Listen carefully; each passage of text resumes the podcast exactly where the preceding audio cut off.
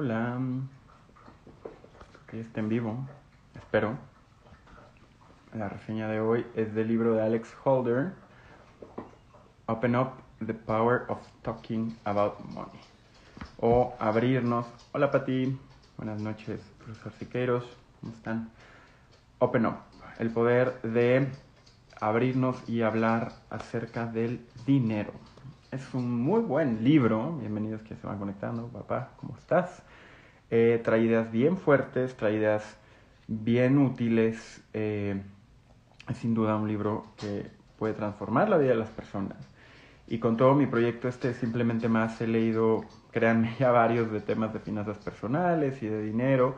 Y creo que este está por mucho, y lo comentaba con Irán, eh, arriba de los demás, ¿no? Es un, es un libro que escribe una ex directora creativa de DDB y un par de agencias en Estados Unidos, que diga en Inglaterra, perdón, es una mujer, tiene un claro matiz de género, lo cual es interesante porque el tema del ingreso y el gasto y los roles asociados a el dinero que cruzan por el tema de género, pues existe, ¿no? Es inglesa, es muy inglesa y el libro, la mayoría de los ejemplos los pone a partir de Inglaterra, ¿ok? Entonces es bien, es bien interesante porque te permite un poco contrastar la idiosincrasia de cómo el dinero es en otras culturas, como la inglesa comparada con la mexicana, ¿no? Aunque no lo hace de manera expresa, hay ciertos momentos donde sin duda eh, queda muy muy claro y bueno, el arquetipo del inglés se ve reflejado y contrastado. Entonces, bienvenidos quienes se van conectando. Créanme, la de hoy yo creo que les va a gustar, si tienen unos media hora que regalarme, tal vez un poquito más, porque hay mucho que les quiero compartir. El libro de hoy es el libro de Alex Holder, El poder de hablar acerca del dinero. Entonces, eh, es un libro de... ¿Por qué traigo? Perdón, traigo como algo en la nariz. Es un libro de 200, como siempre. Es un libro editado en 2019. Y es un libro de 268 páginas. Muy bonito. La edición, miren, a ver si alcanza a ver. La edición es como tiene ahí como sus cositas estas, brilla y tiene textura y es un libro, es un libro bonito, es un libro que dan ganas de agarrar, ¿no? Es un libro eh, bastante sturdy. Eh, está muy bien editado, como les decía, la autora es mujer, aunque su nombre no lo expresa así, y decide que quiere escribir de esto en razón de la comisión que él, la revista que aparte hace el blurb en el libro, ¿no? La revista, el, una editora de él a esta chava cuando decide volverse eh, journalist, ¿no? periodista freelance, saltar del mundo de la publicidad al mundo del periodismo. Su primera comisión es sobre el tema de pues, la lana, ¿no? y las deudas y el género y los estereotipos y demás. Escribe un muy buen artículo para la revista Él y poco a poco se vuelve especialista al punto en el que acaba editando este libro, que no es tan famoso, ¿no? Este libro no, no es que sea un libro que esté súper en boga, al revés, si buscas de ella, prácticamente todo lo que ves son de entrevistas de su etapa como creativa publicitaria. Entonces, eh, pues como que no tenía yo necesariamente las más altas expectativas respecto al libro y por el contrario, ya verán, te da unos conceptos que te abren los ojos. Sé que se van a ir para atrás, ojalá estén sentadas, ojalá estén sentados, porque hay un par de ideas que te vas para... No hay forma, no importa si tienen mucha lana, poca lana, si ahorran, si no ahorran, si son frugales, si no son frugales son ideas que, francamente vienen a romper muchos como arquetipos o estereotipos que tenemos perfectamente metidos en la psique, ¿no? Entonces, sin más, les platico, este libro es un libro eh, para quién, como siempre, ¿no? Es un libro para mujeres. Es un libro que está pensado principalmente con una audiencia clara y son las morras. Las mujeres que son las que siguen sufriendo discriminación salarial, las mujeres que son las que siguen, eh, que siguen pues teniendo el reto de los arquetipos de género, la mujer no tiene que hablar de dinero, se ve muy agresiva o el hombre tiene que pagar y sigue habiendo todo un tema de violencia económica que por lo general sigue siendo ejercido del hombre hacia la mujer. Este libro busca, por medio de la conversación, hacer o cambiar la tónica del dinero para generar un mundo un poquito más equitativo y sobre todo darle herramientas a las mujeres para cambiar su relación con la lana y la forma como hacen ingresos y la forma como se relacionan en pareja y con las amigas y con los amigos y las despedidas de soltera, etc. Entonces, este es un libro para mujeres, primordialmente, no exclusivamente, pero primordialmente para mujeres. Es un libro para personas que quieren o están pensando en tomar el control de sus finanzas, evidentemente. No es un libro propiamente de finanzas personales porque aborda el tema de hablar del dinero desde algo más social. La mayoría de los libros de finanzas personales pues te dicen cómo, ya sabes, cómo hacer un presupuesto, o cómo salir de deudas, u otra serie de principios muy asociados al manejo y el control de tus propias finanzas.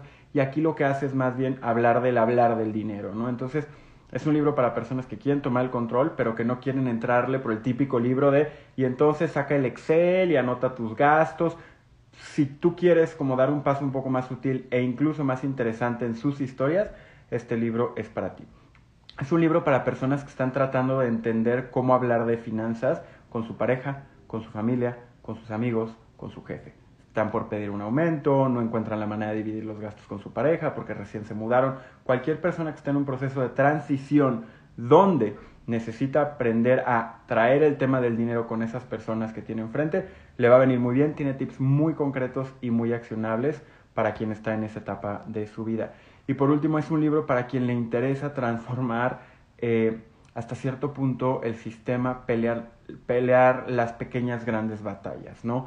Eh, muchos de ustedes sé que están ahí, yo me, me, considero ahí, para mí, y lo he dicho en otros lives, el que hice a mediados de semana, para mí la libertad financiera es una de las pequeñas revoluciones que a la larga pueden transformar el sistema como lo entendemos. Entonces, si están en esa batalla, si ustedes de manera directa, su familia o sus conocidos quieren que vayamos juntos a transformar la forma como trabajamos para vivir y vivimos para trabajar y gastamos para ahora sí que sentirnos bien, pero entonces eso nos encadena a ciertas chambas.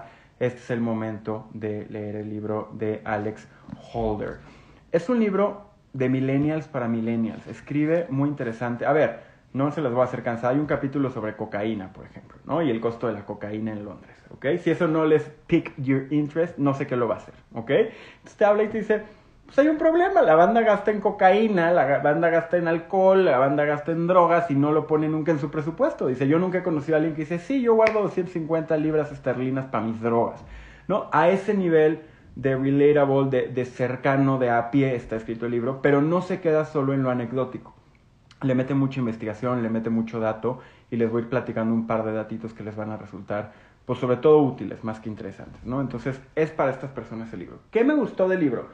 Me gustó su estilo súper fresco sin tratar de ser demasiado cool. La verdad, escribe como si te estuviera platicando alguien en tu sala, pero no alguien que se quiera hacer el fresco. Y entonces los chavos, que digo, con todo y que yo creo que Sofía, la del pequeño cerdo capitalista, hace una gran chamba, luego cae en eso. Luego es como, ¿y tú que quieres ser la más libre de Libertilandia? Y, y, y se va al otro lado.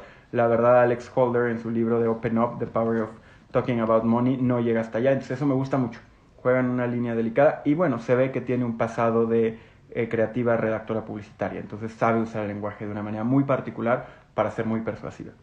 Me gusta la estructura, es súper clara y casi casi tiene versículos, carajo. O sea, tiene las grandes secciones, son cuatro grandes secciones. ¿Por qué hablar del dinero? ¿Cómo hablar del dinero con... Son cinco, perdón. ¿Por qué hablar del dinero? Después es cómo hablar del dinero con tus amigos, cómo hablar del dinero tu, con tu pareja cómo hablar de dinero en el trabajo y por último, eh, cómo volverse bueno en el dinero o buena en el dinero. Entonces, la estructura está muy linda. Siempre digo que la estructura está linda, pero eh, la verdad es que me ha llamado la atención que los últimos libros reseñados, o casi siempre, tienen una estructura que permite digerirlo muy rico, ¿no? Eh, y me gustó, me gustaron los ejemplos que pone y me gustan algunas ideas que de hecho tengo aquí señaladas y les voy a dar las ideas más interesantes para que quien esté por aquí todavía rápido llegue al valor. Llevamos 11 minutos aquí. Rápido les voy a dar las ideas centrales padrísimas que tengo como, como súper eh, seleccionadas. Y ya después me voy con el orden cronológico. Quien quiera saltar, salte. Quien quiera ahondar en puntos específicos, se queda conmigo. ¿Les parece? Pero no se vayan a ir por ahora. Entonces, la primera idea es, tenemos que empezar a hablar del dinero como hemos empezado a hablar del sexo y la salud mental. Hace 20 o 30 o 40 años estaba prohibido hablar del sexo y de la salud mental, ¿no? Eran temas que estaban, eran un tabú. Y conforme se ha venido abriendo esa conversación, se han logrado encontrar mejores soluciones tanto en lo individual como a nivel colectivo como sociedad, ¿no? En términos de sexo, pues ha habido una transformación, todo el tema de la explosión, la libertad sexual, el tema de género, cada vez son menos eh, pues, las distintas violencias, aunque todavía hay una agenda pendiente en términos de preferencia y diversidad sexual. Y el tema de la salud mental lo mismo, ¿no? El tema del suicidio, el tema de la atención, el tema incluso en países de primer mundo, la posibilidad de pedir días de salud mental, como saben que estoy a punto de tronar, necesito quedarme en mi casa, ha permitido que vivamos como, como sociedad pues una vida un poquito más rica, un poquito más honesta, un poquito más transparente, ¿no? Dice Yera, hasta que tuve el control absoluto de mis gastos, pude buscar y encontrar realmente una responsabilidad libertad, libertad económica verdadera. Es cierto. Y ahorita vamos a platicar de cómo cuando logras eso llega, hay dos cosas que logras evitar. Shame, la pena, y stress, la angustia. ¿Ok? Pero ahorita llegaremos a eso que seguramente con lo que platicas ya estás viviendo, ¿no? Entonces, la primera idea es eso. Tenemos que empezar a hablar de la lana. ¿Por qué? Porque las cosas pueden cambiar y como antes no se hablaba de salud mental o no se hablaba de sexo, ya se habla un poco más y de manera más abierta, también se tiene que hablar así del dinero. La segunda idea es, eh, y es muy linda, es de quien más se aprende de los amigos. Yo lo he vivido de primera mano. He sido una persona que, sobre todo en el último año, he tratado de poner el tema en la mesa y he aprendido hacks, trucos, formas de inversión, formas de ahorro. Lo que te dice es, la verdad de las amigas y los amigos, lo que ellos hacen respeta su visión y crees en ellos y por algo son tus amistades. Entonces es mucho más probable que creas en lo que te dicen en lugar de que lo leas en una revista o en un portal, ¿no? Entonces eso me parece una idea bien interesante puedes googlear lo que quieras, puedes entrar a páginas de finanzas personales, pero hasta que tu cuate te dice, fíjate que yo contraté este seguro, hasta entonces empiezas a creer que vale la pena contratar un seguro. O fíjate que yo ya arreglé lo de mi Afore y no me tomó más que dos días y ¡pum! Entonces ya lo resuelves. Por más que entres a portales que te dicen, es importante mantener tu Afore al día, a los amigos se les escucha y los amigos son fuente de buena influencia, pero muchas veces no hablamos de dinero con los amigos. ¿Por qué? Pues porque no se habla de lana, ¿no? Esa es la segunda idea bien importante. La tercera es que no hay buenas o malas formas de lidiar con el dinero. Cada quien tiene su estilo. Hay quien ahorra más, hay quien gasta más, hay quien es más frugal, hay quien es más espléndido o espléndida. Lo que tenemos que entender es que cada quien tiene su relación con el dinero, pero lo único que sí es importante es que independientemente de cómo te relaciones con el dinero, no tengas ni pena de tu propia relación con el dinero, ni estrés, porque ahí sí empieza a afectar tu vida y el dinero no tendría por qué volverse una herramienta de alteración de tu salud mental, de tu estrés, de tu tranquilidad, ¿ok? Y te habla de que viene la siguiente revolución del wellness, del bienestar, y es la revolución financiera. Dice, qué irónico resulta que la industria del bienestar hoy en día nos empuja a estudios de mil pesos, clases de bici de 250 a la hora, nos empuja todo tipo de productos de bienestar, jugos de cold press que no nos podemos dar el lujo muchas veces y no nos habla de la importancia de tener unas finanzas sanas para entonces sí poder tener bienestar. ¿Qué creen? El dinero es la primera causa de estrés hoy en día entre nuestra generación. La primera causa de estrés, ¿ok? El dinero en distintas facetas, porque tengo deuda, porque no me alcanza, no el dinero per se, sino la relación con el dinero es hoy en día la primera causa de estrés. ¿De qué te sirve tomarte tu jugo de jengibre si al final del día te vas a la cama preocupada o preocupado de que no te alcanza porque no sabes presupuestar y controlar tu gasto. ¿ok? Entonces, esa es la tercera idea central, bueno, de las ideas centrales del libro. La cuarta idea, que es muy bonita, dice que viene la... Eh, ¿Dónde está? Esta. Ah, bueno, sí, la revolución financiera del bienestar, que es lo que les decía ahorita, y te dice que hay que entender que hay cosas, hay problemas de dinero que no se resuelven con más dinero. Esa idea tan simple, así para hacer playeras. Hay problemas de dinero que no se resuelven con más dinero. Casi siempre creemos que cuando tenemos problemas de dinero, porque no me alcanza, o porque no puedo comprar lo que quiero, o porque siento que el, el, gasto me excede, o la razón que sea, siento que no tengo suficiente ahorrado para mi retiro, casi siempre creemos que es un tema de pues, más dinero. Y entonces, ¿qué hacemos? Pues trabajamos más, porque si trabajo más, me pagan más pero los patrones de consumo, de gasto, los hábitos del uso del dinero simplemente crecen, no se transforman. Entonces, no se resuelven los problemas de dinero necesariamente con más dinero. Evidentemente hay un rango donde sí, si tú ves en un nivel de precariedad, necesitas más dinero para comer o para tener un techo, o para tener vestido, o para tener educación. Pero hablando de un nivel de vida donde no estás bajo de la línea de la pobreza, seguramente hay formas distintas a solo hacer más lana que te van a ayudar a mejorar tu relación con el dinero, ¿ok? Entonces, esas son las ideas centrales. Tiene otras muy lindas que les voy dando los datos, pero ahora sí me aviento el orden un poquito más cronológico y si hay dudas, reclamaciones, comentarios, pues me dicen. Yera también pone ahorro igual a felicidad y tranquilidad. Lo que te dice es que muchas veces no ahorramos porque creemos que es limitarnos. Pero cuando tú presupuestas no te limitas. Si te gusta el yogur caro, puedes comprar el yogur caro. Nada más tienes que tener el presupuesto para hacerlo. ¿Ok? Entonces, cronológicamente, ordenadamente en el libro, y se me están yendo un chorro de cosas. Igual creo que me voy a echar una segunda versión para quien le interese. Si a alguien le gustaría esto más a fondo en un formato por Zoom o platicadito, mándenme un mensaje y lo hacemos, ¿ok? Y le damos una hora, hora y media. Ahorita lo que trato de hacer nada más darles como un pincelazo de lo que el libro de Alex Holder contiene por si ustedes lo quieren leer, ¿ok? Entonces, el primero te dice, tenemos que hablar y te dice que tenemos que hablar del dinero porque cuando no hablas del dinero se vuelve un tabú y cuando se vuelve un tabú se perpetúan las desigualdades sociales y no solo eso, si yo no puedo hablar de dinero y el dinero me causa angustia, por mucho que resuelva otras áreas de mi vida, no necesariamente voy a poder resolver la que me está causando principal angustia, ¿ok? Te dice que hay que hablar del dinero porque la mayoría de nosotros, nuestra relación con el dinero es heredada, heredada de nuestros padres y eso es bien importante casi que como la terapia tradicional, muchos de los terapeutas financieros, que es una tendencia muy importante en Inglaterra y Estados Unidos, se van desde atrás porque al final del día nuestra relación para lo que es el dinero, si yo les pregunto a ustedes, ¿para qué es el dinero? La respuesta que ustedes me den es muy probable una réplica, un contraste o una evolución de lo que escuchaban a sus padres decir que era el dinero. Así de sencillo. Si sus padres dicen el dinero es para tener libertad, probablemente lo internalizaron. Si sus padres decían el dinero es para gozarse, probablemente lo internalizaron. Tenemos que hablar de dinero porque es la única manera de poner en la superficie todo este bagaje, todo este trasfondo, todos estos aprendizajes que tenemos inconscientes en nuestra relación con el dinero, con el ingreso y con el trabajo. Y te dice que tenemos que hablarlo porque hasta que lo hablas te das cuenta de los hábitos raros que tenemos de gastar tenemos hábitos todos bien raros de gastar.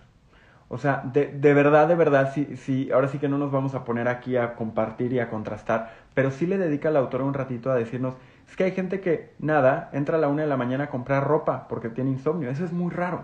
O hay gente que siempre se compra el yogur más caro y deja que se eche a perder. O hay gente que siempre compra vegetales orgánicos y no cocina y aún así lo sigue comprando. O yo, que en una etapa de mi vida compraba más tenis de los que me voy a poder poner de aquí a que me muera. Son hábitos raros pero hasta que no los platicas no te das cuenta, uno, de lo raro que son y dos, por medio de la conversación empiezas a entender mejor por qué tienes esos hábitos. ¿Ok? Entonces, ese es el primer apartado donde te dice, tenemos que hablar de dinero por las razones anteriormente expuestas. En el segundo apartado te dice, hay que hablar de dinero y amigos.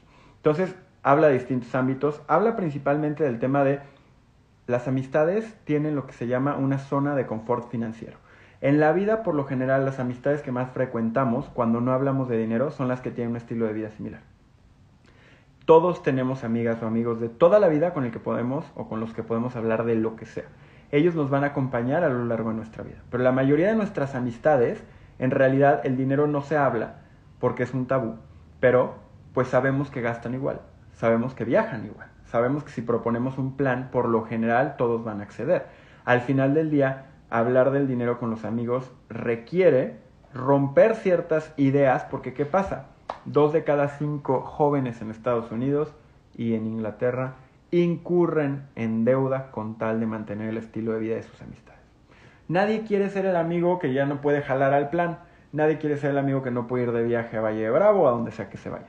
Al final del día, parte de lo que pasa es que, piénsenlo, de cada cinco personas que estén sentadas, Dos, no pueden pagar el estilo de vida que todos creen que pueden pagar. Si lo pudieran hablar, probablemente ese mismo grupo de amigos encontraría otro tipo de planes que permitieran que todos pudieran ir a ese plan sin incurrir en deuda. ¿Ok? Entonces, por eso es importante hablar entre amigos, porque los amigos quieren ser amigos y quieren mantenerse amigos. Y cita a Esther Perel. Esther Perel es una eh, terapeuta de relaciones muy famosa en Estados Unidos que dice, la amistad es simétrica, el amor es asimétrico. Entonces, en la amistad uno espera que las cosas se distribuyan de manera más bien equitativa.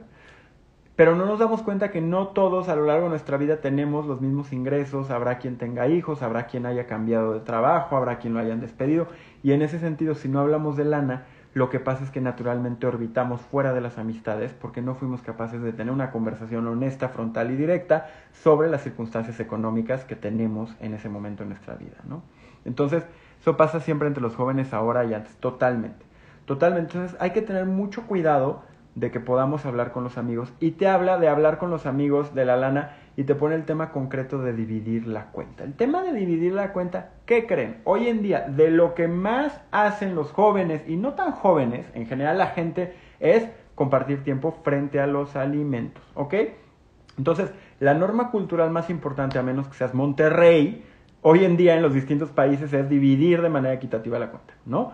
Casi hace la broma en el DFD, ¿cómo lo dividimos? ¿Como regios o como chilangos? Chilangos es entre partes iguales, regios es cada quien paga lo suyo, ¿no? Hoy en día la norma suele ser a partes iguales. ¿Por qué? Y se mete bien a fondo la Alex Holder, se mete bien a fondo a estudiar el fenómeno y dice, porque al final del día todos queremos sentir que la pasamos igual de bien. No nos gusta pensar que alguien la pasó menos bien que el otro, pero si al final alguien paga más que el otro, o yo levanto la mano y digo, uh, yo gasté menos, pareciera que lo que estoy diciendo es yo me la pasé un poco menos bien que ustedes. Entonces, hemos llegado a un punto donde la intimidad que se crea al momento de compartir una experiencia, queremos pensar que se distribuye de manera equitativa. La realidad es que no todos podemos gastar lo mismo, no todos tomamos, sabemos quienes somos vegetarianos, hay a quien le gusta pedirse su negroni o pedirle su, su aperitivo. La neta puedes hablar y dividirlo si así lo decide ese grupo de amigos, pero siempre hablándolo. El tema es que no lo hacemos. Lo que sugiere el libro es háblalo antes de ir a ese lugar. Y di, ok, yo ahorita estoy pasando por una etapa, a lo mejor acabo de renunciar a mi trabajo, acabo de tener hijos. ¿Qué creen? No puedo dividirlo igual. No significa que no me la va a pasar igual de bien y no significa que no quiera seguir saliendo con ustedes. Nada más por este momento de mi vida yo no puedo participar de manera equitativa. Le dedica casi 20 páginas al tema de dividir la cuenta, ¿eh? No es menor. Y resulta que una de cada cinco personas en Inglaterra declara sufrir estrés al momento que llega la cuenta. ¿Por qué carajos aceptamos que una quinta parte de los miembros de una reunión no la pase bien con tal de no hablar del tema? Entonces, bueno, ahí se superclava, se clava y platica también de cuando vivimos con amigos, cuando somos roomies. Otra vez, los millennials en su mayoría no poseemos propiedades ni bienes raíces y por ende acabamos rentando, a menos que tengamos una pareja, muchas veces acabamos rentando con amigos. Entonces también te da algunos consejos de cómo hablar de dinero con tus roomies, ¿ok? Te habla cuando hablas de, los amigos, eh, pues también de tus hábitos, de tus drogas. Te dice, si pues le haces a la droga, pues presupuéstala. Y te dice, no está mal, cada quien tiene sus drogas, pero ten cuidado de que no te vaya a generar dos fenómenos, que gastes más de lo que crees, es decir, que no la tienes presupuestada, y más importante, y a mí me pasaba cuando me echaba una buena fiesta, acababa pichando rondas de shots para todos y acababa yendo a cenar después, tragando tres veces más de lo que necesitaba tragar, gastando tres veces más de lo que necesitaba gastar en el califa. El modelo de negocio del califa se trata de pagar tacos al triple porque cuando estás borracho no te importa. Es lo que te dice, métete las drogas y los alcoholes que quieras, nada más ten cuidado, no te lleves la tarjeta de crédito porque vas a acabar pagando tragos o vas a acabar gastando a lo güey. Y eso suele ser muy cierto. Entonces, bueno, ese es el segundo apartado de dinero y amigos. Después es dinero y relaciones. Preguntaba, ayer puse en mis stories, ¿no? ¿Qué les interesaba saber? Y alguien me dijo dinero y relaciones. Entonces, tiene un capítulo, bueno, un apartado con varios capítulos del dinero y relaciones, muy lindo, porque te dice desde el dating, si divides o no cuando estás dateando, los estereotipos de género, te habla de las relaciones heterosexuales, de las relaciones homosexuales, te habla de cómo todavía no es un tema bien resuelto y por ende te hace la invitación a hablar del tema abiertamente, a lo mejor no en la primera cita, pero en general que no sea un tema tabú el poder abordar el tema, no cuando llega la cuenta, a lo mejor si no es del proceso de coqueteo, en bómbolo, en donde sea. Entonces, el primer capítulo del tercer apartado, que es con relaciones, te dice cómo hablar de dinero en el date. Después te dice cómo hablar de dinero al inicio de la relación. Después te dice cómo hablar de dinero durante la relación. Y después te dice cómo hablar de dinero si te separas. Entonces, digamos que si ustedes el tema del dinero y sus relaciones son un punto crítico en este momento en su vida, independientemente de la etapa de la relación, este libro sí es para ustedes, ¿ok? Lo dejo ahí porque sí me gustaría que quien me hizo la pregunta lo busque por ahí. El cuarto apartado es dinero y trabajo. Y ahí te dice, hay que hablar de dinero en el trabajo, tan simple y sencillamente, porque si tú no hablas de dinero en el trabajo, no sabes si te están pagando lo justo. ¿Quiénes creen que no hablan de dinero? Las mujeres. Un estudio de Mary Lynch detectó que las mujeres profesionistas están más dispuestas a hablar y especular sobre su propia muerte que hablar de lana con otras amigas. Así de sencillo. Entonces, como no hablan de lana, no tienen información, no saben cuánto reciben ellas como pago, los hombres, etcétera, entonces a las empresas se les hace fácil, negocian de manera más agresiva y como no se habla de dinero en el trabajo, incluso en Inglaterra había una ley que prohibía hablar de dinero, tú no podías preguntarle a tu colega cuánto ganaba ni decir cuánto ganaba. Se, se, abolió esa ley hace ya varias décadas, pero bueno, imagínense el desbalance de poder que le da la empresa el impedir que los trabajadores hablen de dinero. Entonces, ¿qué pasa? tenemos que hablar de dinero para saber que hay un pay gap, como bien dice Natalia, ¿no? Si no hablamos de dinero, no vamos nunca a llegar a un mundo donde sea mucho más justo, y no solo por género, por raza, por clase, por nivel socioeconómico, hay un chorro de variables, un chorro de variables sociales que hacen que la manera como las empresas le pagan a la gente no sean justas. Te pone ejemplos de empresas como Boxfer, Buffer, que es una empresa de tecnología que todo mundo sabe lo que gana todo mundo y la fórmula como se calcula el pago es conocida por todos. La satisfacción de las personas en esa empresa es muy alta, muy, muy alta, porque no hay este tema del run run, le pagan más que a mí, le pagan menos, pero no hace nada. El sueldo transparente no es para todas las empresas, pero sí te dice que tendríamos que empezar a transparentarlo un poquito más. Y con el tema del pay gap, te dice Natalia y era, también te dice que ¿Dónde está? ¿Dónde está? Denme un segundo. El trabajo. Ah, sí. Te habla de... Te habla de entrevistas, te pone los fragmentos de entrevistas como con 30 mujeres chingonas. ¿Qué me gusta de ese fenómeno? que a la hora que escuchas a otra mujer cómo negocia, cómo se informa, cómo especula, cómo plantea las cosas, te da herramientas. Yo soy un vato cisgénero, heterosexual, eh, mexicano, no puedo hablar por ser mujer, pero entiendo que no está tan fácil ser mujer y levantar la mano y decir me estás pagando poco porque entonces quedas como bichi o como bossy o como cabrona.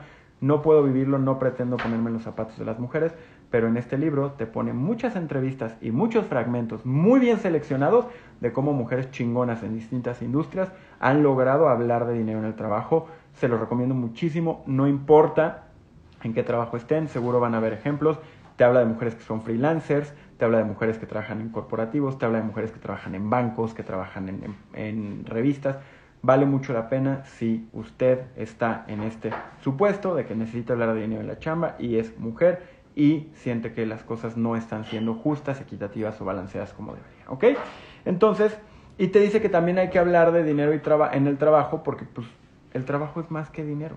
Y eso es algo que yo con gente querida con la que estoy llevando ahorita unos procesos como medio de acompañamiento en, en temas de lana, hay que disociar el trabajo del dinero. El dinero y el trabajo no necesariamente van de la mano.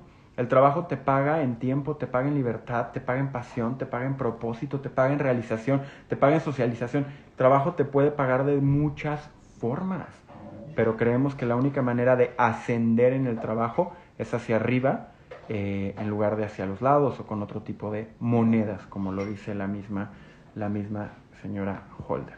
Dice, y era un recuerdo del miedo que me dio hablar sobre mi, con mi primer cliente sobre la cotización te habla de, te pone muchos ejemplos de freelancer porque ella se volvió freelancer. Ella ganaba una super lana, fue de las pocas executive creative directors en Inglaterra mujer, ganaba una super lana para la industria de la publicidad y decidió salirse ganando menos, pero con libertad financiera para ser freelance y trabajar, eh, bueno, trabajar por su cuenta y negociar por su cuenta. Entonces, seguramente para quienes están en este proceso les va a venir.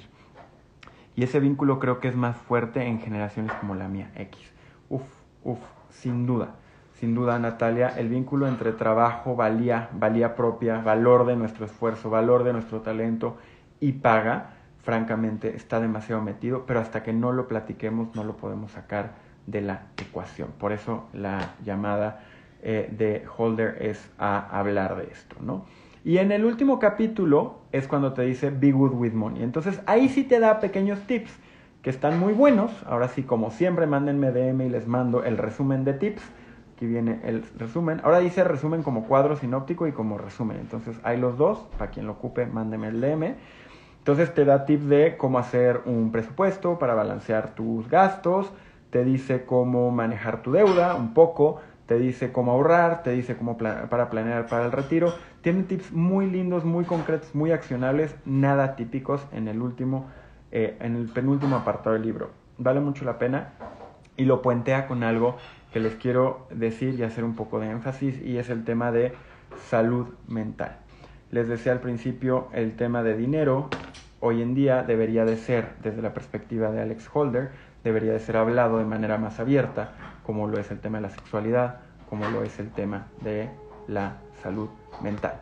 Te dice que la salud mental y el dinero tienen una correlación muy importante ¿Por qué? Porque las personas que tienen retos de salud mental, enfermedades propias de su salud mental, son mucho más propensas a caer en problemas de dinero y una de cada dos personas con problemas de dinero es propensa a desarrollar algún tema de salud mental, depresión, ansiedad, angustia extrema, incluso si hay una precondición genética, bipolaridad, depresión de otro tipo, clínica, etc. Entonces, al final del día hablar de dinero, como lo es hablar de otros problemas y otras facetas de nuestra vida, es indispensable para que entre todos echemos montón. Nadie tiene por qué saber cómo manejar la lana. Nadie, como nadie nacimos sabiendo ser padres, como nadie sabimos, nacimos sabiendo ser jefes, nadie nacimos sabiendo manejar el dinero. Y en nuestra casa, todos los que estamos aquí, los que escuchen después esta reseña, todos aprendimos cosas buenas y malas de cómo manejar el dinero. Entonces, si aprendimos cosas buenas y cosas malas, pero no podemos saber cuál es buena y cuál es mala porque no podemos contrastarlo a través de la conversación, entonces es muy difícil que salgamos de los patrones que nos hacen agobiarnos, estresarnos o apenarnos por nuestra relación con el dinero. No solo eso, hay quien ha llegado a establecer su propia identidad como un vínculo inexorable con su capacidad de hacer, generar y gastar lana.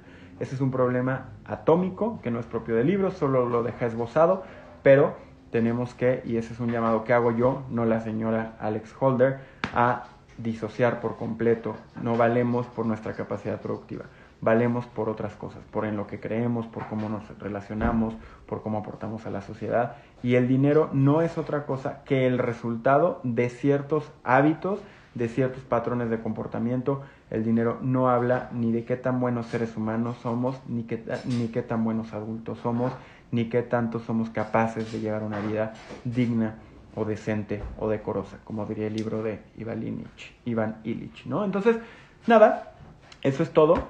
Les, eh, me despido con tres frases que ponen en el, en el epílogo y que quisiera que se le imaginen a ella y se imaginen a ustedes siendo capaces de expresar esto de manera honesta, franca y directa. La primera es, el dinero se puede hablar, pero no significa que se tenga que hablar siempre del dinero.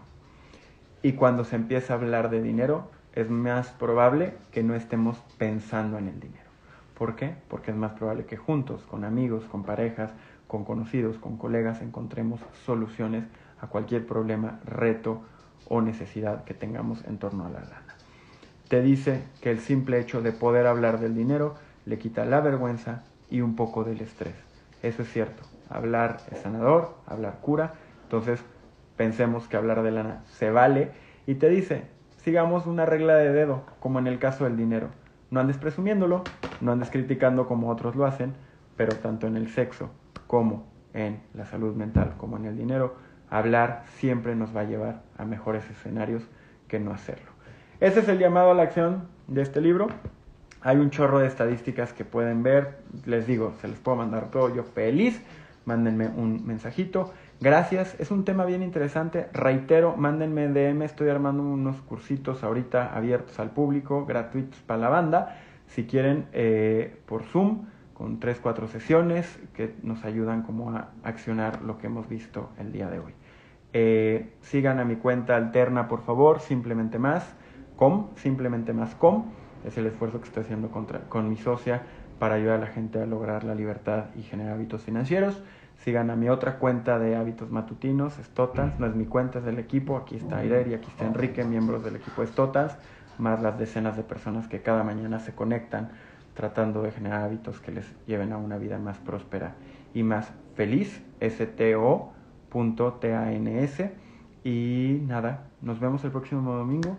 Si hay temas que quieran que aborde, mándenme mensajes. Veo qué libros tenemos. Les agradezco muchísimo y espero noticias suyas. Nos vemos. Bonita noche, bonita semana. Hasta la próxima.